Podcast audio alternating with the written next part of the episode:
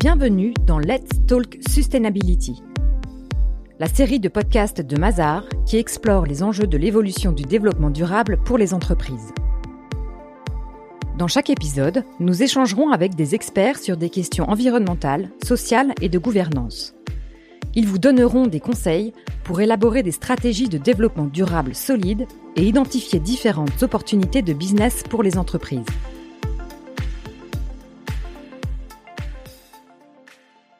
Aujourd'hui, nous discutons avec Maude Gaudry, responsable monde du développement durable chez Mazar. Bonjour Maude. Bonjour et merci de me recevoir. On parle beaucoup ces jours-ci de taxonomie. Aujourd'hui, nous allons donc explorer avec Maude ce projet de décret, son rôle dans la lutte contre le changement climatique et ce que cela signifie pour les entreprises. Alors, commençons par la base avec vous, Maude. Pouvez-vous nous expliquer ce qu'est la taxonomie? C'est une, une, question qui est souvent posée, en effet. La, taxonomie, c'est avant tout un texte qui est une pierre angulaire du dispositif hein, européen, à la fois euh, le euh, Green Deal, hein, qui a été publié par la Commission fin 2019 et qui définit les, la stratégie et les ambitions de développement durable hein, de l'Union européenne. Et c'est aussi une pierre angulaire de sa stratégie de finances durables. Et c'est important parce que la façon dont le texte a été conçu et son utilisation sont vraiment guidés par ces, par ces deux textes fondateurs qu'il vient compléter et opérationnaliser. Donc il y, a, deux grands enjeux et deux façons hein, de décrire la taxonomie. C'est avant tout un outil en fait pour les investisseurs en Europe. Pourquoi? Parce que dans sa stratégie de finances durables et euh, Green Deal, L'Union européenne a fait des établissements euh, financiers, des investisseurs en particulier, la clé de voûte de l'exécution de ces ambitions en termes de développement durable. Et l'enjeu, c'est de permettre à ces investisseurs d'avoir une grille de lecture de quelles sont des activités qui vont contribuer à la réalisation de ces objectifs et quelles sont les activités qui en sont un peu plus éloignées et donc de prioriser l'affectation des, des montants très importants d'investissement que euh, l'Union européenne a, a euh, réunis pour couvrir les activités qui vont euh, contribuer de manière la plus significative à l'atteinte de ces objectifs. Donc c'est à la fois cet outil pour les investisseurs, hein, mais c'est aussi et surtout, et je pense que c'est important de le mettre euh, en avant et d'en parler parce que c'est souvent euh, ignoré, c'est aussi un outil pour les entreprises elles-mêmes. C'est au-delà de l'exercice de compliance et des obligations de reporting qui sont attachées à ce, à ce décret, L'exercice lui-même de mise en œuvre de la taxonomie va euh, permettre aux entreprises de faire un autodiagnostic de leur portefeuille d'activités en comparaison avec les activités qui sont listées dans la taxonomie et ça va leur permettre de se positionner par rapport à la trajectoire de transition européenne. Et ça, c'est important parce que on est dans une économie où euh, les enjeux environnementaux, notamment, sont pris en compte par toutes les parties prenantes, pas simplement par les investisseurs, mais aussi par des partenaires d'affaires, par la société civile, par des employés. Il y a beaucoup de gens qui ne rejoignent des groupes hein, que si hein, ils sont convaincus que ce groupe va dans la bonne direction. Et donc le, le fait de, de, faire cette analyse de taxonomie et de se rendre compte de à quel point une partie, la totalité ou aucune de mes activités ne contribue à l'atteinte des objectifs de développement durable de l'Union européenne, c'est une connaissance stratégique très importante pour les entreprises. Et donc c'est vraiment important d'insister là-dessus parce que au-delà de l'effort et du coût, et on y reviendra, de la mise en œuvre de ce texte, c'est aussi une espèce de réveil pour un certain nombre d'acteurs économiques européens, euh, petits, euh, moyens ou gros, sur où en suis-je aujourd'hui, moi, de mon exposition, notamment à des risques climatiques. Est-ce que je suis très exposée? Qu'est-ce que ça veut dire pour l'avenir hein, de, euh, de, mon business? Et, et, comment je peux, comment je dois évoluer hein, pour être encore là dans 20 ans, dans 30 ans et de manière profitable? C'est ça la taxonomie en fait. Hein. C'est à la fois un outil au service d'investisseurs, mais aussi un outil pour les acteurs économiques eux-mêmes. Et les enjeux qui sont couverts par cette taxonomie aujourd'hui sont des enjeux environnementaux exclusivement. Alors, il est possible que, cet aspect hein, évolue dans le futur et que ça couvre aussi des enjeux sociétaux et des enjeux de gouvernance. Aujourd'hui, on parle de six objectifs environnementaux. Il y en a deux sur le climat. C'est l'objectif d'adaptation au changement climatique et de d'atténuation du changement euh, climatique. Et c'est les deux qui font l'objet de modalités pratiques aujourd'hui et qui feront l'objet des, hein, obligations de reporting euh, immédiates. Il y en a quatre autres qui couvrent différents euh, aspects environnementaux. Il y a la protection des ressources en eau, il y a le, la transition euh, vers une économie circulaire, la prévention des pollutions et la préservation de la biodiversité. Donc ces quatre derniers objectifs sont pas encore couverts hein, par des détails techniques, on y reviendra, hein, ce sera fait l'année prochaine, mais c'est pour ça qu'on parle de taxonomie verte. C'est parce qu'aujourd'hui on couvre euh, exclusivement des euh, objectifs environnementaux. Merci Maude pour ces premières explications. En effet, cela semble vraiment très ambitieux. Maintenant que vous avez posé le décor, pourriez-vous nous expliquer comment fonctionne en pratique la taxonomie? Oui, bien sûr.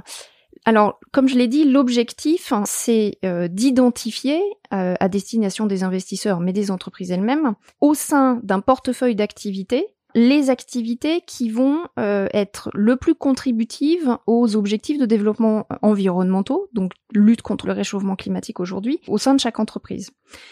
Et donc, ce qu'on va chercher à faire, c'est une cartographie de ces activités en correspondance avec une liste d'activités qui a été définie par cette taxonomie comme étant des activités dites durables ou vertes, hein, dans, le, hein, dans le langage plus courant. Et concrètement, comment cette cartographie et identification se passe En fait, elle se passe en deux temps. Il y a une étape qu'on appelle d'éligibilité, et une étape d'alignement. Alors, si, si je parle deux secondes de l'étape d'éligibilité, c'est tout simplement une première analyse descriptive de mon portefeuille d'activités à moi, entreprise soumise à la taxonomie, et je vais regarder comment ces activités correspondent à une liste d'activités qui est définie par la taxonomie aujourd'hui. Alors, ce qu'il faut savoir, c'est que aujourd'hui, dans la version actuelle des textes, 13 macro-secteurs sont couverts par la taxonomie, qui correspondent en fait aux secteurs qui ont le plus gros potentiel de contribution à la trajectoire de transition climatique européenne. Pour rappel, cette trajectoire, c'est de réduire de 55% nos émissions de gaz à effet de serre en Europe d'ici 2030 et d'être le premier continent net zéro hein, émission d'ici 2050. Et donc, pour atteindre cet objectif, il fallait identifier les secteurs qui sont les plus émetteurs de gaz à effet de serre et d'identifier au sein de ces secteurs les technologies et les activités qui permettent de réduire au maximum ces émissions. Et donc aujourd'hui euh, sont couverts 13 macro-secteurs parce que ce sont ceux qui représentent plus de 90% de nos émissions de gaz à effet de serre en Europe. Donc il reste 10% à couvrir, mais dans la big picture, si on arrive déjà à traiter 90% de ces émissions-là, euh, on aura fait une bonne partie hein, du chemin. Donc c'est 13 macro-secteurs et environ 80 activités. Alors ça en laisse beaucoup en dehors du champ, ce qui génère beaucoup de débats. Ce qui est important de retenir de cette étape éligibilité, c'est que ça va pas être la plus complexe en fait, parce que c'est une, analyse euh, descriptive, donc concrètement je prends la liste des activités et leur description telle qu'elle m'est donnée par la taxonomie, et je me dis, ok, ça, ça correspond à telle ou telle activité chez moi, ou telle sous-activité, ou hein, je peux isoler cette partie-là euh, d'une activité pour euh, la mettre en regard d'une d'une liste détaillée. Cet exercice-là, il est il va être simple pour euh, beaucoup d'acteurs économiques qui ont des business models assez peu diversifiés. En revanche, il pourrait être un peu plus complexe pour des groupes multinationaux et qui sont aussi extrêmement diversifiés. Très bien, donc nous avons bien compris la première étape d'éligibilité. Pouvez-vous maintenant nous parler de la deuxième étape, l'alignement? Alors oui, alignement, deuxième étape de l'analyse. Alors ça, c'est un peu plus complexe et un peu plus technique. Une entité passe du statut de d'activité éligible à activité alignée ou verte, d'accord hein, Alignée, verte ou durable, hein, c'est le même statut. Si elle respecte trois critères qui sont des critères techniques. Le premier, c'est que l'activité doit contribuer de manière significative à au moins un des six objectifs environnementaux définis par la taxonomie.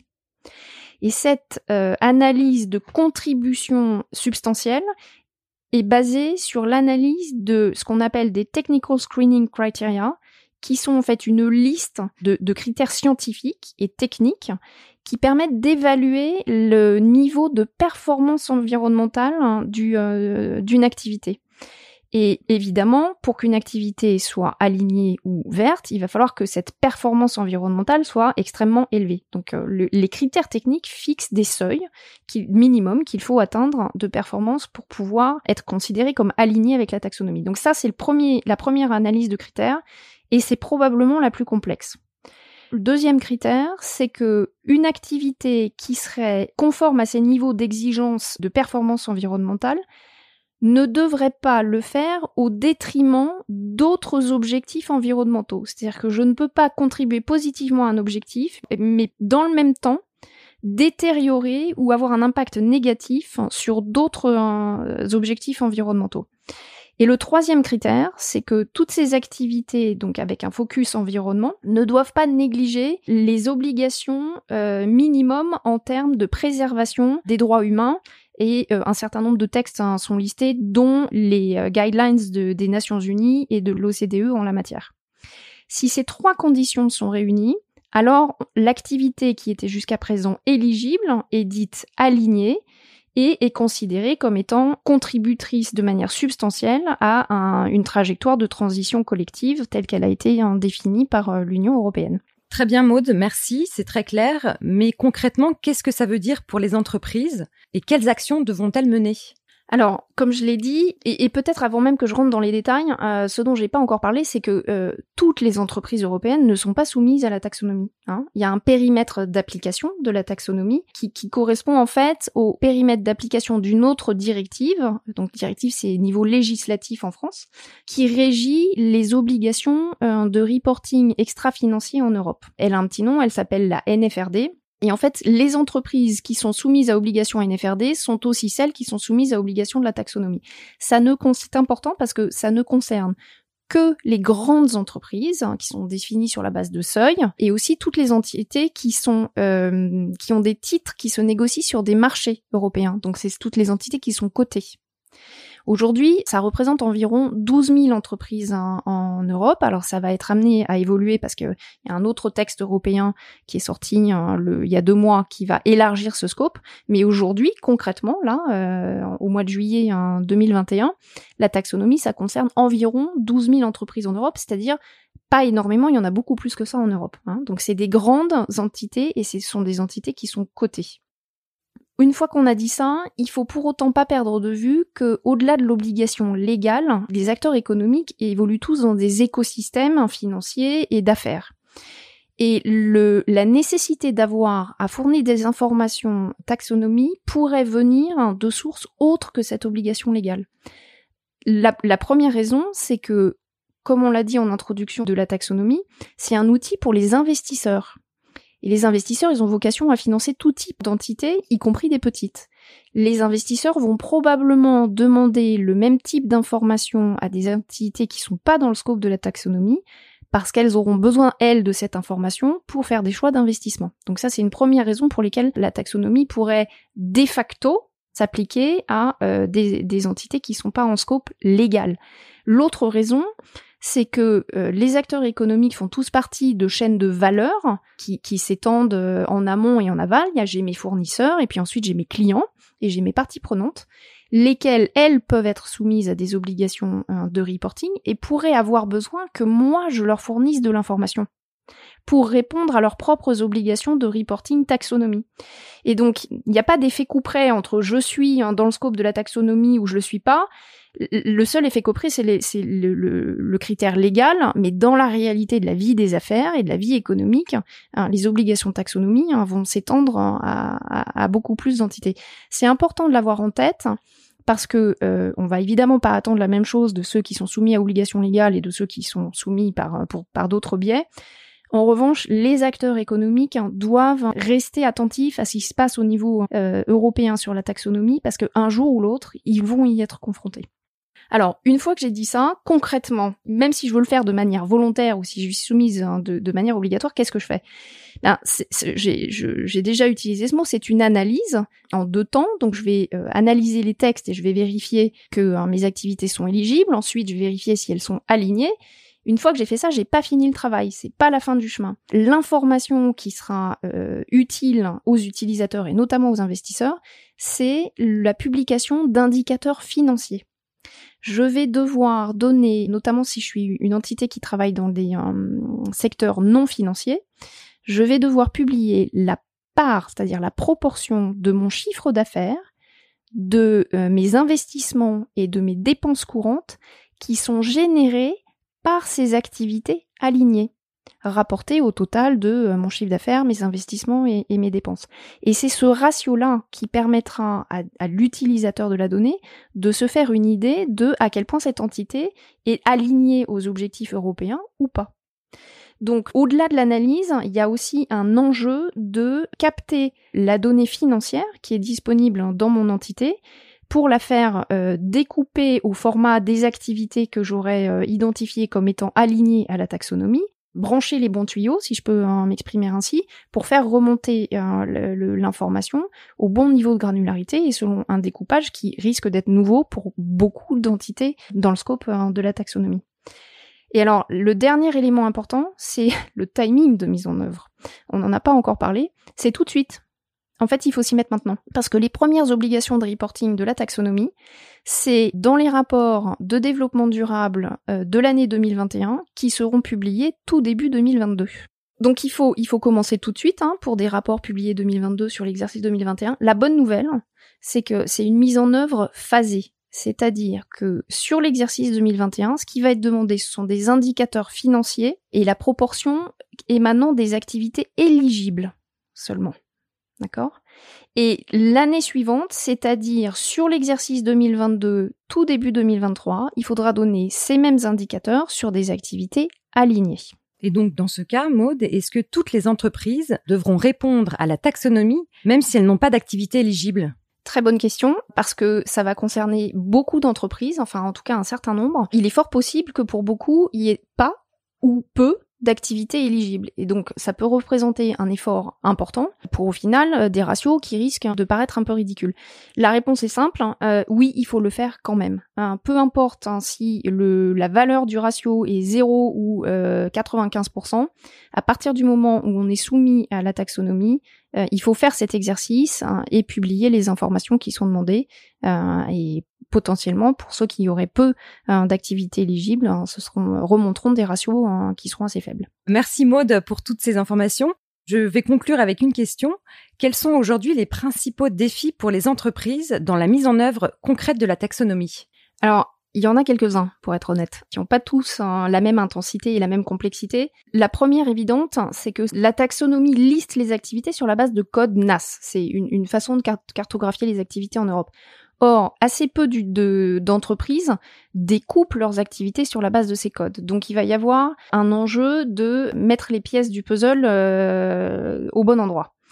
Alors, c'est pas le plus compliqué, mais ça, va, ça, ça peut prendre un petit peu hein, de temps. Un deuxième défi, ça va être d'avoir accès à la donnée technique précise qui fait partie de ce que j'ai évoqué, les Technical Screening Criteria, qui sont ces, ces informations très techniques qui permettent d'évoluer le niveau de performance environnementale. Or, une partie de cette information est difficilement accessible. Donc, il va y avoir un enjeu de euh, d'identification et ensuite de fiabilisation de cette information qui est la base de l'analyse d'alignement. Ensuite, il y a un vrai enjeu de connaissance et de compétences, c'est-à-dire qu'on va demander à des euh, entités hein, qui sont pas tous hein, des experts euh, de l'environnement de se plonger dans des analyses scientifiques. Hein, il faut, pouvoir euh, comprendre l'enjeu du sujet, il faut pouvoir avoir un, œil critique, il faut pouvoir mettre les choses en perspective. Toutes les entités auront pas cette compétence et, ça peut être un véritable défi dans la mise en place de la taxonomie. Et un autre enjeu qui, lui, peut être encore plus difficile à relever, c'est que les systèmes de contrôle de gestion financière des, entités aujourd'hui est pas conçu pour aller chercher l'information qu'il va falloir remonter dans la publication de ces indicateurs financiers, avec le niveau de granularité qui est demandé, et, surtout euh, avec le découpage organisationnel qui correspondra à la taxonomie, qui va jamais correspondre à la réalité de l'organisation des entités. Donc il y a un enjeu système et traitement de la donnée qui si, je devais prioriser par ordre de difficulté, les challenges de mise en œuvre, ce serait celui-ci. Hein. Ce sera l'organisation des systèmes d'information pour aller chercher l'information, la fiabiliser et la restituer au format euh, qui est exigé. Alors tout ça, c'est évidemment un effort conséquent, c'est potentiellement un effort coûteux, mais je, voudrais vraiment insister sur le fait qu'au-delà de, de l'effort et de l'exercice de compliance, c'est une, une analyse qui a de multiples avantages à condition qu'il soit approché avec une lumière un peu, euh, un peu optimiste. c'est fondamental pour la survie ou le développement prospère et durable d'un certain nombre d'acteurs économiques hein, de prendre conscience de leur exposition au changement climatique, à quel point euh, ils peuvent être vulnérables à ces évolutions-là, et aussi d'identifier la façon dont il faut qu'ils adaptent hein, ces business à la fois pour se protéger, mais aussi en allant plus loin pour contribuer à la transition écologique européenne et à cette réduction de 55% d'ici l'année 2030. Et donc, toutes les entités qui auront cette vision réaliste hein, de leur positionnement, en fait, auront un, un avantage compétitif sur ceux qui n'auront pas cette vision, parce qu'ils auront identifié les leviers de développement durable, du coup, hein, de, leur activité hein, et, euh, professionnelle et de leur business model. Et je pense que c'est un... Il y, a toujours un two sides to a coin, il y a deux faces sur une pièce. Il y a la contrainte de la conformité, mais il y a aussi l'enjeu... Euh, maîtrise hein, de ma trajectoire de développement euh, business. Et je pense que ça, c'est vraiment une opportunité qu'il faut pas qu'il faut pas négliger. Merci beaucoup Maude, merci pour le temps que vous nous avez consacré aujourd'hui. Merci à vous. Merci pour nous avoir aidé à comprendre le rôle central que la taxonomie pourrait jouer dans la transition vers une économie à faible émission de carbone et bien sûr ce que cela signifie pour les entreprises. Il est clair que les entreprises devront donc porter une attention particulière sur le sujet et les opportunités business que cela représente. Merci d'avoir écouté le podcast Let's Talk Sustainability. Pour suivre cette série, abonnez-vous sur votre application de podcast préférée ou rendez-vous sur mazar.com.